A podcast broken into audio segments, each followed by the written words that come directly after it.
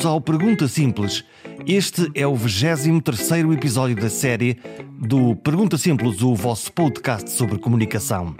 Sigam na página perguntasimples.com, subscrevam na vossa aplicação favorita, a subscrição é absolutamente gratuita e os vossos comentários valiosos.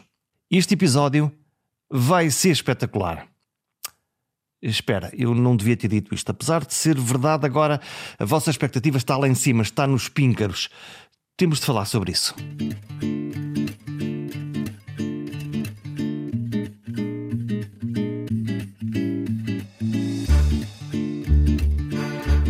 Hoje vamos falar de expectativas. Ter expectativas.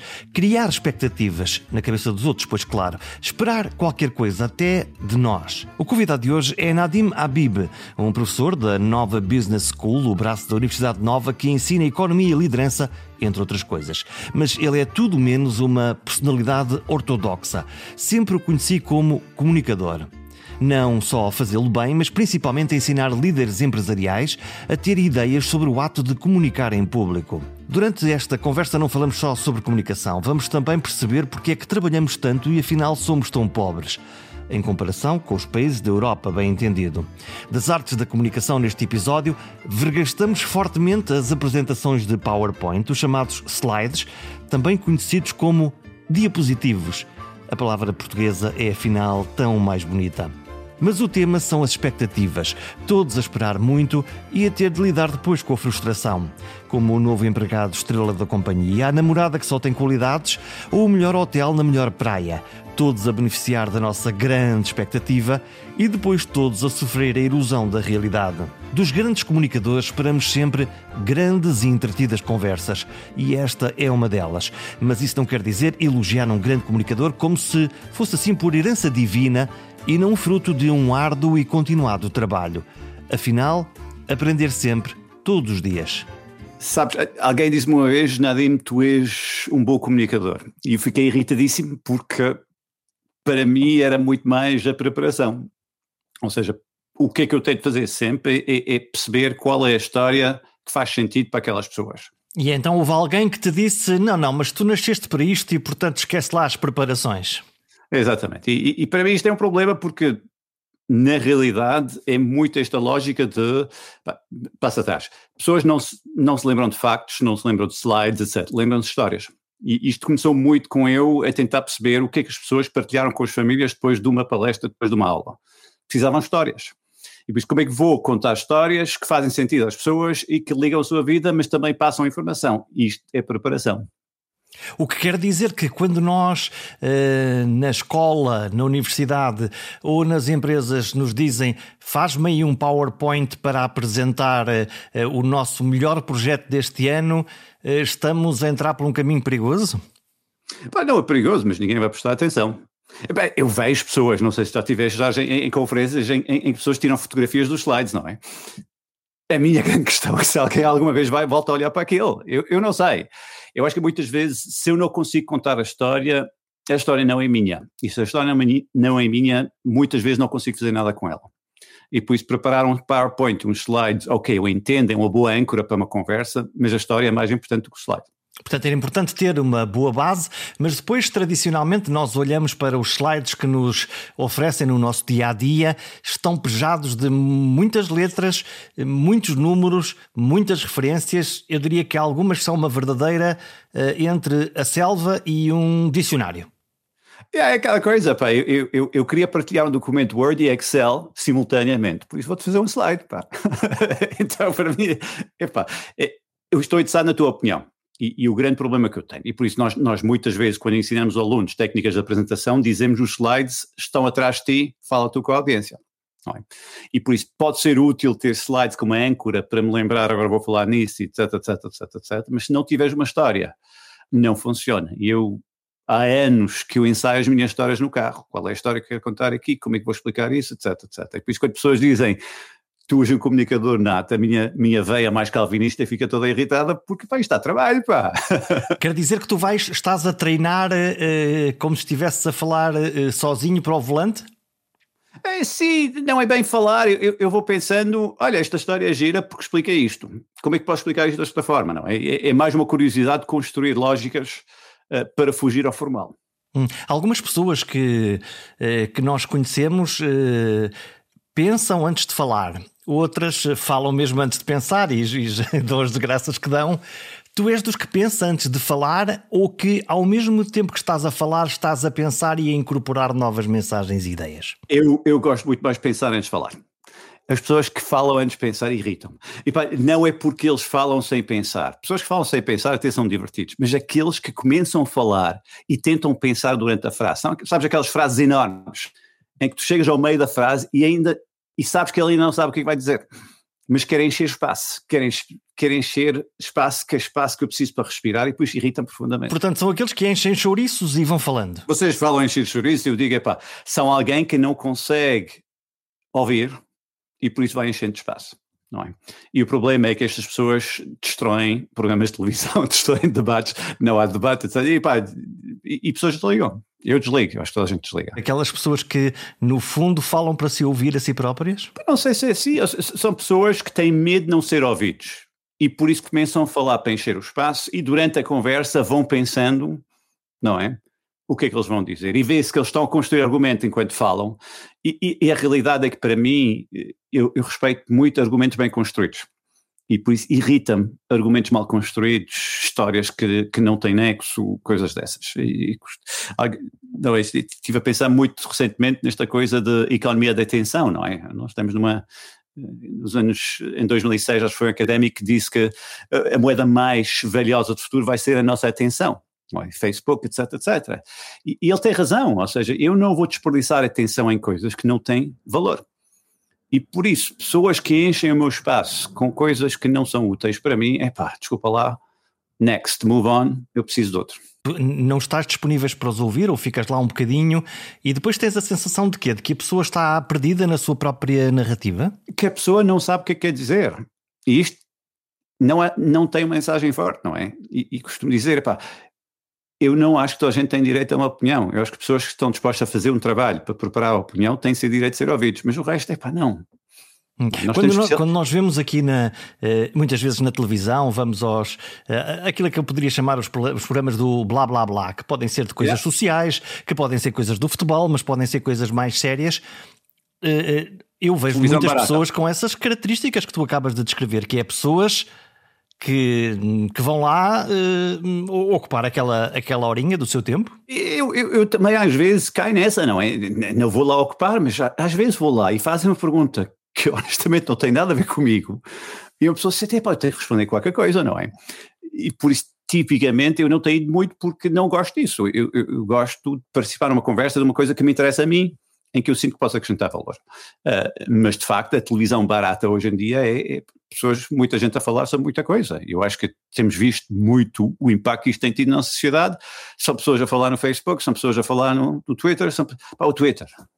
Agora posso falar para o mundo constantemente. Epá, please don't. Hum, o que, que esses, esses, são os comentadores eh, e os, eh, os, os, aqueles que falam ou aqueles comunicadores ou que não comunicam eh, que são francamente aborrecidos porque são vazios da sua, da sua mensagem, do seu conteúdo. Então, e ao contrário, aqueles que te entusiasmam, o que, é que, o que é que te trazem esses que te entusiasmam, que te animam? Trazem uma componente analítica interessante, ou seja, veem coisas que eu não vejo, veem coisas de forma que eu não vejo e por isso obrigam-me a pensar.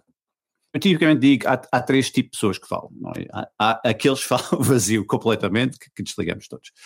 Depois há uh, os chamados populistas. Não? É? E os populistas para mim são aqueles, e populistas no, no, no sentido mais lato do mundo, que dizem o que é que eu acho o que é que eles acham que eu quero ouvir. Adaptam-se à audiência, percebem o que, é que, o que é que nós queremos ouvir e vão por aí. exatamente. E por isso dizem exatamente o que é que eles acham que a audiência quer ouvir.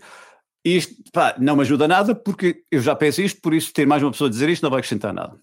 Interessa muito aqueles que dizem coisas que eu penso, epá, não tinha pensado nisto. E por isso, para mim, volto a dizer, a mensagem, o conteúdo, o pensamento analítico é o que é que cria uma comunicação forte. Mas agora, eu não sei se eu sou normal, não é? Porque eu vejo os meus filhos, eu, eu não tenho Facebook, eu não tenho Twitter, eu não tenho essas coisas, porque pá, honestamente não, não, eu não tenho largura de banda para estas coisas todas, não é? Eh, eu, eu, sou daqueles que aprecio muito o tempo que eu tenho e por isso quero ouvir pessoas interessantes, etc. Mas eu, a minha volta vejo pessoas dispostas só a ver coisas mensagens populistas, não é? Pode ser populismo no Expresso, populismo no SIC Notícias ou populismo no, no, Twitter, é a mesma coisa, não é? Porque é que achas e... que as audiências são, são suscetíveis a isto? Porque sentem uma confirmação do, olha, aquele está a dizer exatamente aquilo que eu também penso sobre isso? Exatamente, ou seja, isto é o populismo, não é? E, e costumo dizer que só porque alguém diz o que é que tu pensas, não quer dizer que ele tem razão. E o problema que nós temos hoje em dia, e pá, podemos falar das críticas das vacinas e tudo que está a acontecer pelo mundo fora, é que temos muita gente com opinião e muita gente com plataforma, mas pouca análise. Pá, isto. Oh. E então no, no, outro topo, que é do hiper especialista que objetivamente muito sabe sobre aquela matéria, mas quando nós o ouvimos, se não formos eh, primo especialista, e ficamos completamente perdidos porque está a falar de ciência aeroespacial e eu, coitado mortal, aqui estou a tentar perceber algumas bolas de que ele, do que é que ele está a fazer, que eu intuo que seja, que seja uma coisa, um supra-sumo, mas não percebi nada. É aquela coisa que. Qual é a história, não é? E, e eu trabalho com muitos académicos na minha faculdade, muitos fazem investigação muito interessante, mas às vezes sinto que a história não sabem contar a história.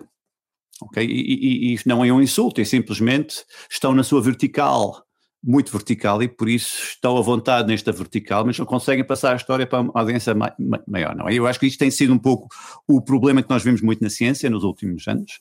Falamos todos em seguir a ciência, mas ninguém consegue entender metade da ciência. Como é que a gente segue? Aquilo é cada vez mais complexo, aquilo é cada vez mais estranho e cada vez mais abstrato e ora miniaturizado, ora demasiado pequeno, ora demasiado grande. Exatamente, por isso dizemos todos que estamos a seguir a ciência, mas ninguém percebe a ciência, mas soa bem, não é? Estou a seguir a ciência, está, está ótimo. Mas eu acho que, não, eu acho que, repara bem, nós podemos falar em algumas pessoas podem beneficiar de alguma formação, ajuda na maneira que estruturam a sua comunicação. Como contar a história, uh, como contar a história de forma a passar as mensagens críticas, como dosear a história para criar memória, para pessoas poderem replicar a história, tudo isto faz sentido. E tu consegues treinar pessoas para uh, aprenderem o formato? Sim, isto é. Mas dá trabalho. E por isso uma pessoa tem de dizer: eu, eu quero este trabalho, eu quero fazer este trabalho. E, e tipicamente é fugir aos slides, porque os slides são uma desculpa para não construir uma história, porque, como tu sabes, Jorge, já, já assististe a vários e também tiveste já deves ter preparado alguns, eu também. Muitas vezes o que é que eu faço? Pego nos slides a última e vou, volto a mudar, não é? Que quer dizer que não fiz esforço nenhum.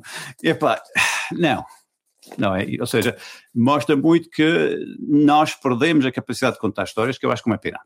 E, e eu acho que eu senti isso, por exemplo, quando parei de ler ficção, que eu perdi qualquer coisa.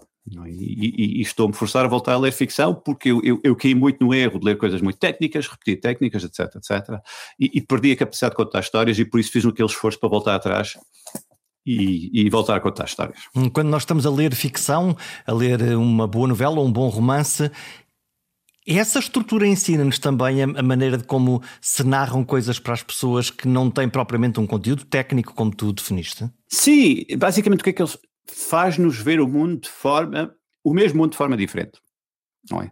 Eh, vou dar um exemplo. Eu estava às voltas, pá, aquelas coisas que uma pessoa pá, da minha idade, não é? 50 e, tal anos, chega aquelas crises existenciais sobre a sociedade e os seres humanos e, e as redes sociais e, e as notícias falsas e, e, a intolerância que estamos a ver no mundo, não é? Eu sou uma criança que nasceu nos anos 60, pá, e por isso para mim eh, ver a intolerância, o racismo, estas coisas todas, eh, irrita-me e frustra-me, não é? E por isso estou a ler ficção, um, um poema do Walt Whitman e, e, e ele diz be curious, not judgmental.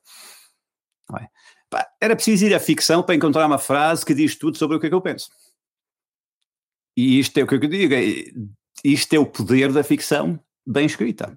Ainda por cima dos poetas que nos explicam mesmo sem a gente ter entendido como é que eles chegaram lá. Mas escolhem palavras, não é? Eu acho que param para escolher palavras e, e, e, e as palavras são, são tratadas com, com algum cuidado, em vez daquele não sei, 140 caracteres que agora estão. Aqueles que nós podemos colocar dentro de um tweet. Tu és um uh, mestre de um tema que me agrada muito ouvir-te sempre falar, que é o tema das expectativas, neste caso das altas expectativas e da desgraça das expectativas.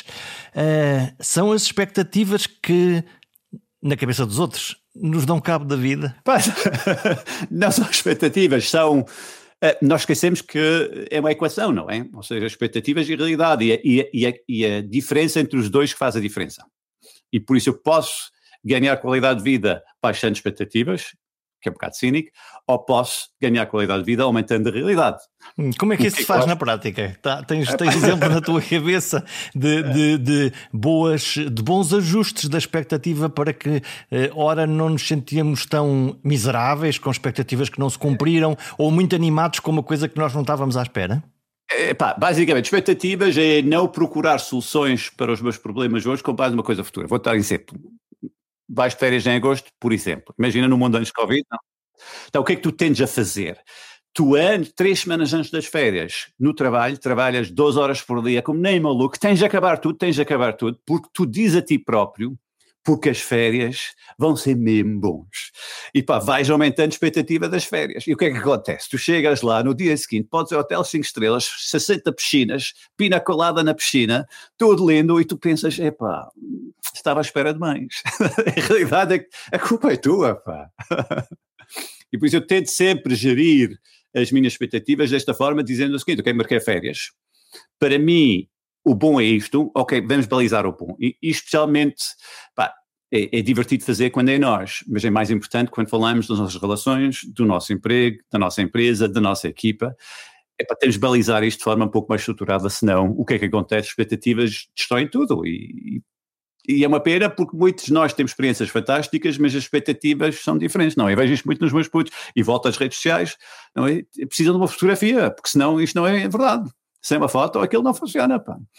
E então, para, para, e, então, ao contrário, significa que também podemos tratar de criar uma baixa expectativa para que depois seja um mal menor ou para que, ah, afinal não foi assim tão mal? Era a tua até a abordagem, a tua abordagem cínica, dizes tu. É cínica, mas podemos gerir bem a expectativa. Podemos, de uma certa forma, não nos deixar aqui.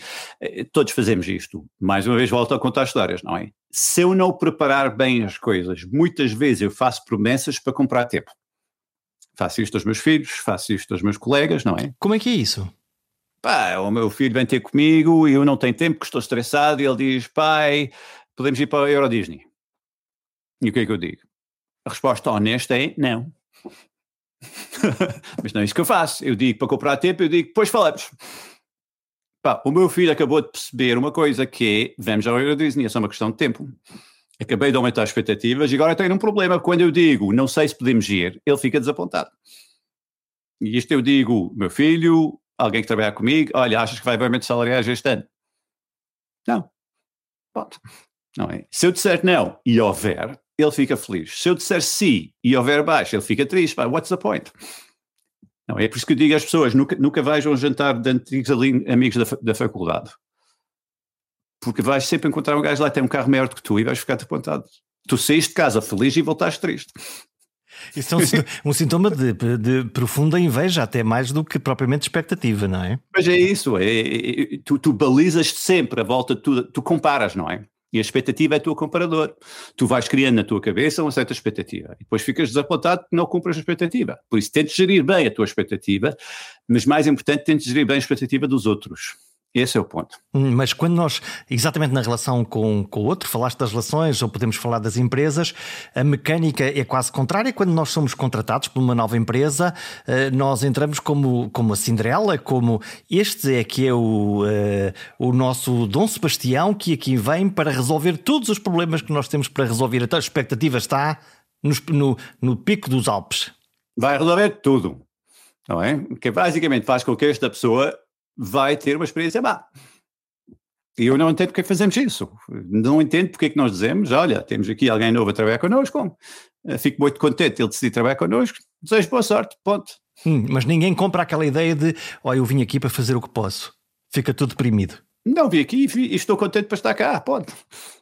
Mas pá, esta coisa, pá, já tu também sabes como é que é, não é? Temos aquele mundo em que quem vem novo lixa expectativas porque quer mudar tudo que teve ideias, agora quer mudar tudo. E, e o, que acontece na nossa organização é que mudamos tudo e depois nada melhora e ficamos desapontados porque havia essas promessas que tudo ia mudar e tudo ia de fantástico, etc. etc. So, eu acho que temos uma certa obrigação de, de, especialmente na área de liderança, de termos um pouco mais cuidado nas expectativas que nós geramos, explicitamente ou implicitamente, porque de uma certa forma determinam sucesso. Habitualmente tu uh, dás um curioso exemplo da nossa relação com as companhias aéreas, do que tudo que exigimos das companhias aéreas ditas de bandeira, podemos falar da TAP, obviamente, versus aquilo que esperamos ou não esperamos daquilo que são as companhias uh, ditas low cost. Low cost, não é? Sim, eu acho que este é o ponto, não é? Ou seja, muitas vezes o marketing das companhias tenta convencer a comprar prometendo coisas que na realidade é difícil cumprir. E pior, prometendo coisas diferentes a pessoas diferentes. E agora temos um problema: um avião, mesma comida, com seis opiniões, seis expectativas diferentes. É impossível agradar a todos.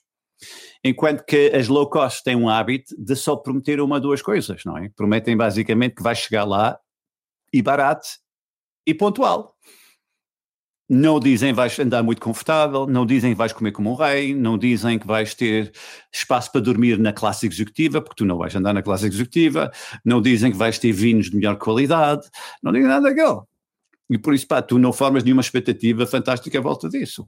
Tu, tu, tu entras, compras e estás satisfeito. Eu acho que isto é um ponto que, que muitas vezes, quando falamos de qualidade, e eu comecei isto muito porque empresas disseram coisas como nada precisamos de qualidade, e eu dizia como é que defines qualidade? E ninguém tinha definições, cada um inventava. Eu disse, se não defines qualidade, como é que podes entregar qualidade? Então, o que é que é, o que é, que é a tua realidade, o que é que podes entregar? E como é que controlas a expectativa para assegurar que a tua entrega está acima da expectativa. É só isso, isto é qualidade. Hum, sendo que as empresas normalmente se posicionam exatamente para entregar ou promover, o marketing entra aqui, eh, promover, eh, está aqui o nosso produto e este é o, no, o, mais fantástico produto que nós, que existe no mercado português. E se comprares isto, vais ficar feliz para o resto da vida e vais casar bem e tararara, e, e, já ouvimos isto, não é? E depois? E depois? Fica um bocado desapontado, não é? Eu acho que a frase mais famosa é estava à espera de mais. Isso é um problema. Não é? é um problema no sentido de, epá, se estavas à espera de mais, alguma coisa falhou aqui. E normalmente o que é que falhou é que nós geramos expectativas não razoáveis e por isso ficaste desapontado. Olha, vamos olhar para um. Eh, vamos olhar para nós como eleitores. Eh, a nossa relação com os vários governos ela é cíclica. Normalmente um governo ganha eleições, há um, eh, aquilo a que se chama um período de lua de mel, em que o uhum. governo é muito bem visto pela, pela população, pelos opinion makers e por aí fora, e aquilo é sempre uma estrada a descer, não é? Quer dizer, com os picos para cima e para baixo, uh, uh, estamos condenados a ficar frustrados sempre com aqueles que escolhemos para decidirem o nosso nome durante um determinado tempo. Pai, não, porque é uma relação, não é? E as relações têm, têm, têm bons tempos e maus tempos, é normal. E, e vê-se nos governos tipicamente que há um desgaste na governação, aquilo é cansativo, e vê-se. Ou seja, de uma certa forma, a capacidade de gerar a mudança profunda perde-se, é preciso cada vez mais consensos, etc, etc. E, e, por isso eu acho que é natural e é saudável para a democracia ter esta ciclicidade em termos de opiniões dos governos e, e como é que isto funciona. É, o, o que é que eu acho que às vezes, uh, onde é que nós perdemos muito é quando começamos a ter governos, voltamos àquela lógica que nos dizem o que é que eles acham que nós queremos ouvir. Para apenas para sobreviver. Para sobreviver mais um dia, para comprar mais um dia, para etc, etc. E temos visto isto muito nos últimos seis meses, numa altura em que até acho que o governo não tem feito um mau trabalho, honestamente eu acho que é difícil criticar porque poucos governos têm passado por, por pandemias mas na realidade o volume de críticas tem sido maluco, não é? E, e, e vê-se que há um desgaste profundo uh, na relação e, e, de uma certa forma uh, eu acho que há uma tentativa de continuar a chutar a bola para a frente em vez de dizer, ok, estamos cansados, estamos com problemas, Vamos lá ter uma conversa honesta isto ainda não aconteceu. Hum, isto para nós também, como cidadãos, também eh, se calhar estamos muito pouco tolerantes àquilo que possa acontecer, porque só pensamos uma coisa que é quando é que esta pandemia vai passar férias noutro sítio? Estamos cansados e eu acho que temos de aceitar isso. Isto é o primeiro ano do que me lembro em que tanta gente anda cansada em janeiro. É? E hoje para mim é um, é um sinal muito importante. E, e porquê é que estamos cansados? Estamos cansados porque na realidade em milhões de interações falamos em novo normal, mas ainda não normalizamos. Hum, tu suportas a expressão novo normal? É porque eu não, é só por isso é que estou a perguntar. Eu não me importo pessoas utilizarem o novo normal se normalizarem, porque eles não normalizam. Eles dizem novo normal, mas continuam no passado. Por isso, não vale a pena dizer. Repare bem, Estamos em stress porquê? Porque toda a malta andou a mandar WhatsApp em dezembro a dizer adeus 2020, estou, quero um novo ano. Pá, ninguém avisou o Covid e o gajo veio connosco. E por isso em 21 entrou connosco e nós pensamos, pá, afinal isto vai continuar assim. E estamos cansados porquê? Porque estamos em, em, em tensão permanente de regresso. Estamos sempre a dizer, é só aguentar até voltarmos.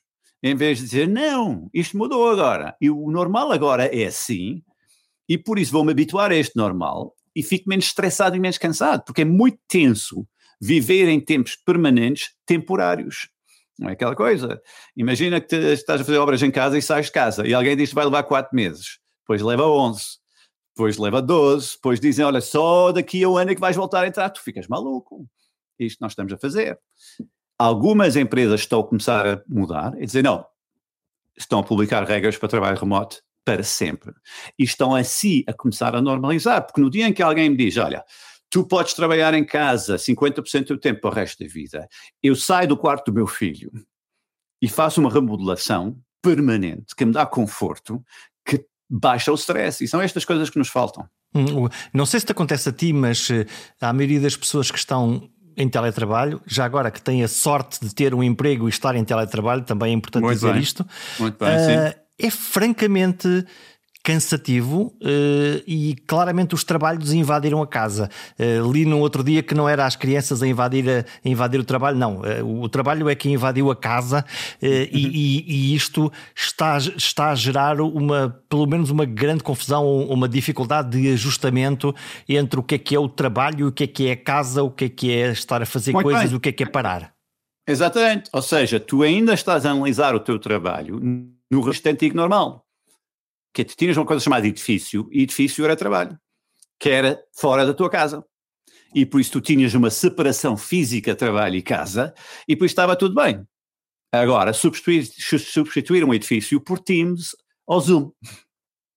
E fazemos exatamente as mesmas coisas no Team que fazíamos no escritório. É para isto não faz sentido.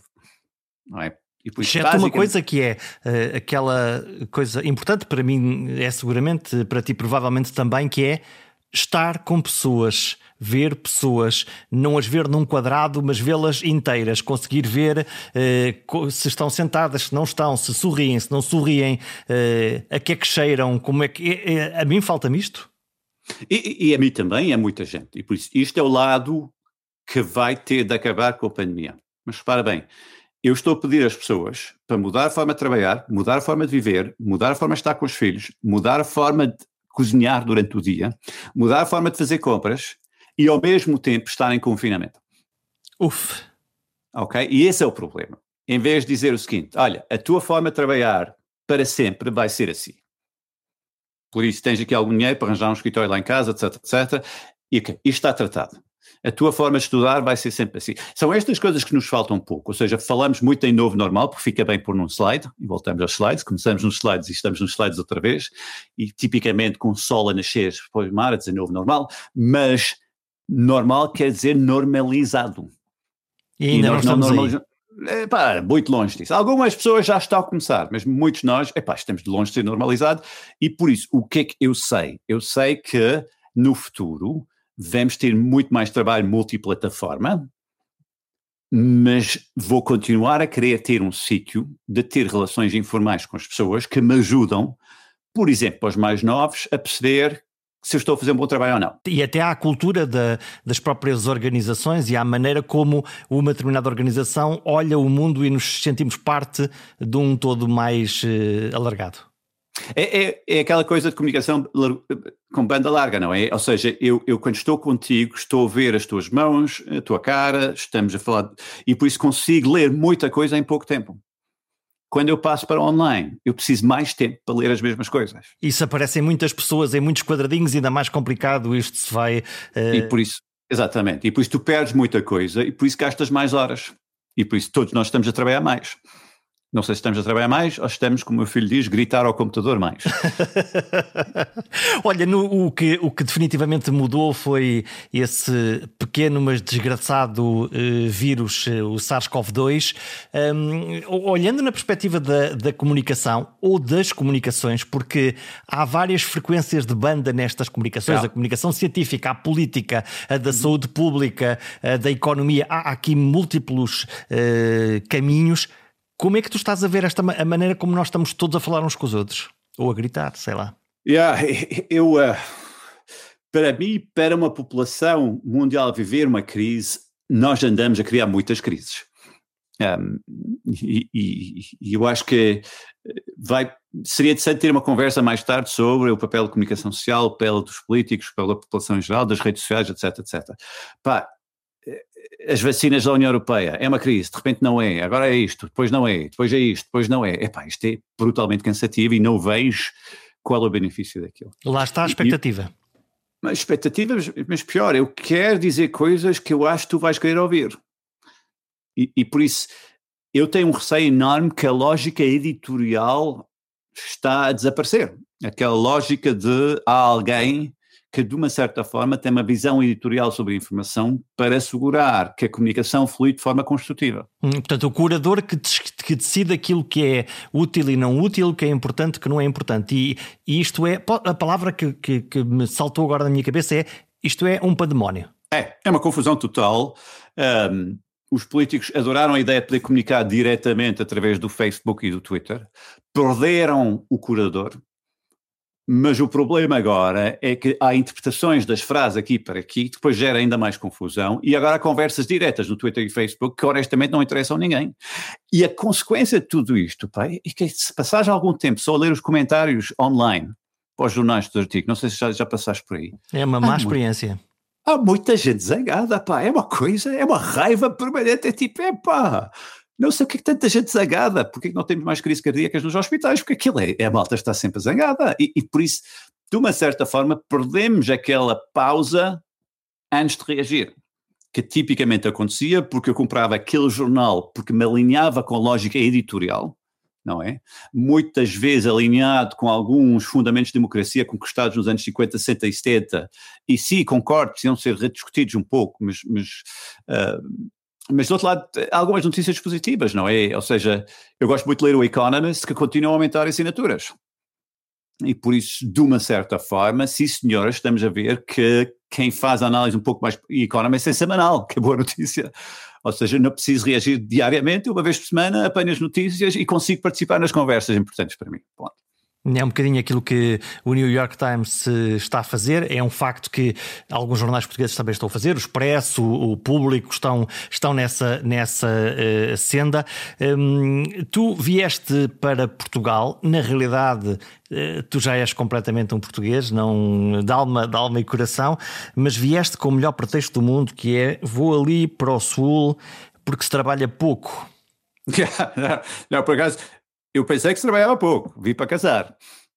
Bom, é isso é um coisa. argumento, um argumento uh, mais, mais forte ainda do que esse. Do que, Pá, do não que sei se foi pouco. para casar. Acabei por casar, mas, mas aquela coisa, eu estava a trabalhar num banco em Londres, acordar no escuro, deitar no escuro. E, e pá, não sei se te lembras quando uma pessoa estuda na faculdade e acaba o curso e começa a trabalhar, tipicamente oito a nove meses depois, leva com uma crise existencial em cima não é? Porque antes disso era tipo, eu trabalho sete meses por ano, eu descanso quatro meses por ano, desde que eu tenho notas suficientes, os pais vão alimentando a conta bancária, pá, é aquele mimo clássico que nós tínhamos. E depois tu começas a trabalhar e de repente é, chegas a seis, sete meses, estás a acordar todos os dias às seis de manhã, chegaste estourado à noite e pensamos, isto é vida. Não foi para isso que eu estudei. É, exatamente. E por isso, namorada portuguesa, tinha estado cá num verão, pensei, epá, vou largar tudo e vou mudar para lá. Uh, que pareceu uma boa ideia, não é? E, e, e pensei o seguinte: epá, eu vou a Portugal porque eles têm qualidade de vida. Porquê? Porque eu olhei para, para o PIB e pensei, o PIB é baixo, por isso a malta não trabalha, não é? Porque se trabalhasse o PIB era mais alto. E eu lembro-me, está, nunca vou esquecer, pá, isto é daqueles para estrangeiro maluco, bife. Cheguei e foi a Quinta de Marinha me inscrever para ter aulas de golfe. Porque pensei, pá, vou ter tanto tempo livre que vou jogar golfe. pá, que nunca aconteceu, porque comecei a trabalhar e, e como sabes, tu também e, e, e, muita gente, comecei a acordar, sair de casa às sete de manhã e voltar para casa às, às oito da noite. E aí comecei a me fascinar por esta coisa que é, mas uau, o que é que está a acontecer? Tanta gente tão empenhada, tão interessante, tão inteligente, mas coletivamente com um desafio. Qual é o segredo? Qual é qual é a maldição que nos persegue? Porque eu, eu tenho uma ideia muito parecida com, com a tua, que é uhum. sim, há pessoas qualificadas, sim, uhum. trabalhamos todos muito, desde os menos qualificados aos mais qualificados, desde se calhar a senhora que faz a limpeza no escritório às 5 da manhã até o neurocirurgião mais avançado no país, falfamos-nos e depois isto é pobre, economicamente pobre. Yeah, repara bem, há, há, coisas muito básicas. Eu, primeiro, quando nós olhamos para a adoção de práticas estão básicas, o que é, que é chamado best practices, Portugal mostra taxas de adoção abaixo da Europa de longe. Ou seja, parece que nas nossas organizações não queremos implementar as práticas que estão que funcionam. Temos um problema de lideranças? Um, sim e não temos um problema da interpretação de liderança, no sentido de eu ouço muita gente aqui em Portugal dizer eu tenho o meu estilo de liderança. isto irrita-me ligeiramente porque eu digo, epá, isto é uma empresa, isto não é um local de expressão artística individual, rapaz, não é? Tu não tens direito a ter o teu estilo, porque o teu estilo em Lisboa vai ser diferente do teu estilo em Luanda e vai ser diferente do teu estilo em Silicon Valley. Tu tens de ter o estilo que funciona com o teu contexto. E por isso tu tens de estudar aquele e tens de implementar aquele, pode. E, e por isso o que é que nós tendemos a ver? Isto é, isto é a primeira, não é? Nós temos pouca adoção de práticas gestão que funcionam. E por isso que as multinacionais em Portugal são de longe mais produtivas do que as outras empresas. É, embora são menos produtivas do que outros escritórios da mesma multinacional. Por causa do contexto. Contexto, contexto, contexto, não é? Porque se vocês fornecem empresas que são assim, vão, vai ser difícil, de uma certa forma, ser perfeito, porque se o meu fornecedor é assim, se o meu cliente é assim, eu vou ter de levar com contexto e, e, e um bleed over da, da, prática deles. Acho que a segunda tem a ver com a nossa noção do que é, que é liderar, não é? é em, em que nos, no, nos países latinos há um certo heroísmo associado à liderança empresarial ao ponto que cada vez que há um problema no governo querem o privado vir resolver isso, não é? Porque achamos que um CEO qualquer resolve aquilo. E, eu tento explicar às pessoas que o problema não é de ser público, o problema é de ser político. Okay? E às vezes confundimos as duas coisas, ou seja, ser público não é um problema, pode ser bem gerido no público. O problema é que ser político, ou seja, a maneira que nomeamos as pessoas, a maneira que gerimos, não é para o bem da organização, é bem para, para manter poder político sobre a estrutura. E isto é errado, e por isso vamos lá diferenciar as coisas. Mas, mas o que é que vimos muito no sul da Europa, e Portugal não é exceção, é ver a liderança como acto de heroísmo individual. É? O grande visionário, tipicamente homem, tratá, tratá. Em vez de não, é uma série de processos que qualquer pessoa fazendo isso tem sucesso. Pode. Portanto, em vez de ser um organizador e um facilitador de que a organização evolua, é Jesus Cristo que baixou à terra e que viu primeiro que os outros qual era o caminho.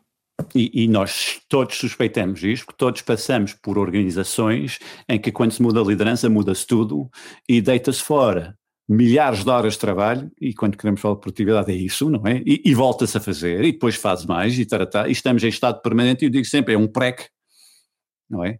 Constante que nós vemos nas organizações. E, e, depois a última, eh, para mim, o último grande desafio é, é, é, é, a nossa forma de organizar não está a acompanhar os tempos. Não estou a dizer para todos. Nós temos muitas empresas muitíssimo bem geridas em Portugal, produtivas, etc, etc. Isto não é o caso. Mas para muitos a organização é controlar. E tu notas isso, não é? Eu gosto de brincar muito com, com aquela prática de gestão portuguesa que é a marcação de férias que acho que toda a gente já passou por ela, não é? Em que toda a gente tem marcar férias até 31 de março, ninguém quer marcar férias até 31 de março, os recursos humanos entram em pânico, começam a chutar e-mails, reminders para toda a gente, mas ninguém faz, é preciso segundo, terceiro reminders, depois vemos a casa, dizemos à mulher, olha, estamos chateados lá no escritório, temos de marcar férias, ela diz, ah, eu também, e os honestos viram-se para o chefe e dizem, eu não sei que dias é que vou tirar. E o chefe diz o quê? Marque na mesma, depois mudas, toma. E por isso temos 4 milhões de portugueses a inventarem férias e ainda não percebi porque é que fazemos aquele exercício. É uma batota. É? é? uma batota fingir organização. Quando não é. Nós fingimos. Não é? A mesma coisa com picar o ponto. Vou picar o ponto. Porquê? Porque assim sei que as pessoas entraram de manhã. Sim, mas eles entram e depois saem para o café. Então pica o ponto para quê? Não, são estas coisas. Ah, vou obrigar as pessoas a marcarem férias. Porquê? Porque assim estão de férias. Sim, mas tu continuas a enviar e-mails para eles.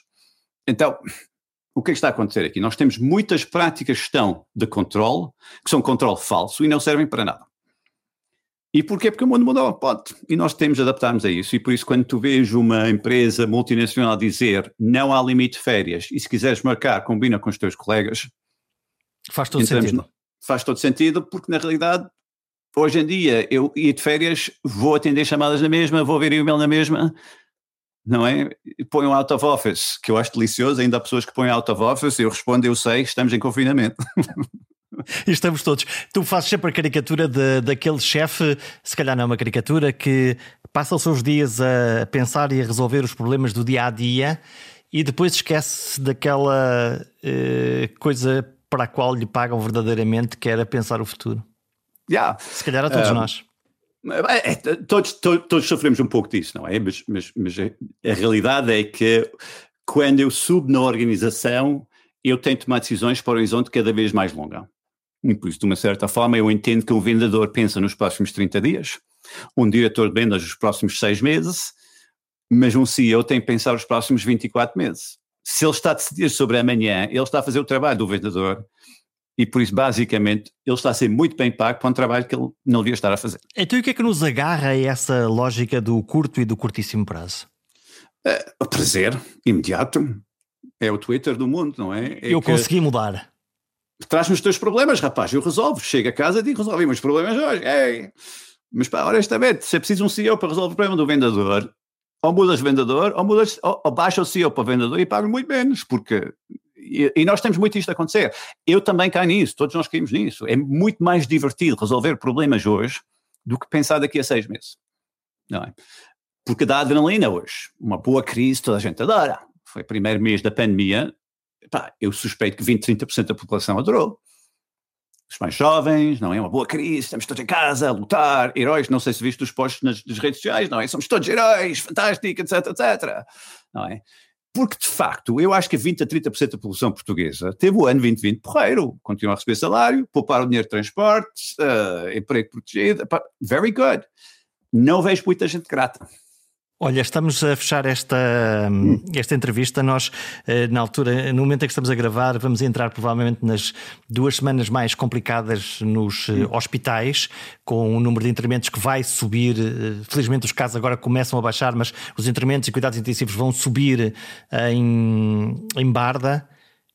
Que, que estratégia de comunicação é que tu poderias aplicar ou escolher para animar uh, aquelas pessoas que neste momento devem estar muito para lá de qualquer capacidade de resiliência, ânimo, tudo isso? Qual é o plano? É a pergunta que todos estamos a fazer. E costumo dizer que eu aceitei que ninguém tinha um plano entre março e novembro de 2011, 2020, já não sei, 2020, mas hoje já devemos ter um plano. Qual é o plano? Não é? Qual é o plano em termos de vacinação? O que é que é expectável acontecer em setembro? O que é que vamos fazer para a nossa economia em outubro? E isto para o governo, isto para qualquer líder e a sua equipa, para mostra-me o plano, porque eu aguento uma maratona se eu sei onde é que está o fim. Agora, dizer continua a correr, depois falo contigo, é o que é que nós temos todos ouvidos. Eu acho que isto é o problema. Não há nenhum plano. Eu sei que deve haver. Não, eu rezo deve haver. Tu acreditas Mas, que haja? Alguém está a pensar nisso? Eu, eu, eu penso que sim. Não, eu já não sei, mas qual é o plano? Ok? E eu acho que nas organizações que têm recuperado muito bem desta pandemia, uma equipa sentou-se de início e disse: Olha, nos próximos nove meses vai ser assim, vamos tomar estas decisões já e vamos começar a implementar. E pessoas sentiram que havia um rumo e um plano, e o que é que este plano lhes deu? Um sentimento que eles tinham controle sobre a sua vida tu não podes pedir sacrifícios às pessoas sem os indicar que eles têm um papel neste processo e eles têm controle. E muitas vezes, em lógicas paternalistas, temos tido esta coisa de se é mau, tens de ajudar a, uh, Sistema Nacional de Saúde, concordamos, mas qual é o plano? E neste momento o, o, que é que nós estamos a ver é, pá, se tiveres problemas de fevereiro, candidatas aqui, se tiveres problema aqui, candidata-te aqui, depois vais receber aqui, mas qual é o plano? E, e eu acho que à altura alguém falar de um plano. Um, mas isto para o governo e a oposição também, porque a oposição também tem problemas em dizer qual é o plano. Eu gostava de ver um plano. O plano. Onde está o plano? Lá está. A expectativa. O Nadim está à espera que haja um plano que nos ofereça um rumo na saída da pandemia. Ora, enquanto todos esperamos, aproveitem e visitem o site do perguntasimples.com, partilhem com os vossos amigos. É um bom plano, não vos parece? Eu tenho essa expectativa. Até para a semana.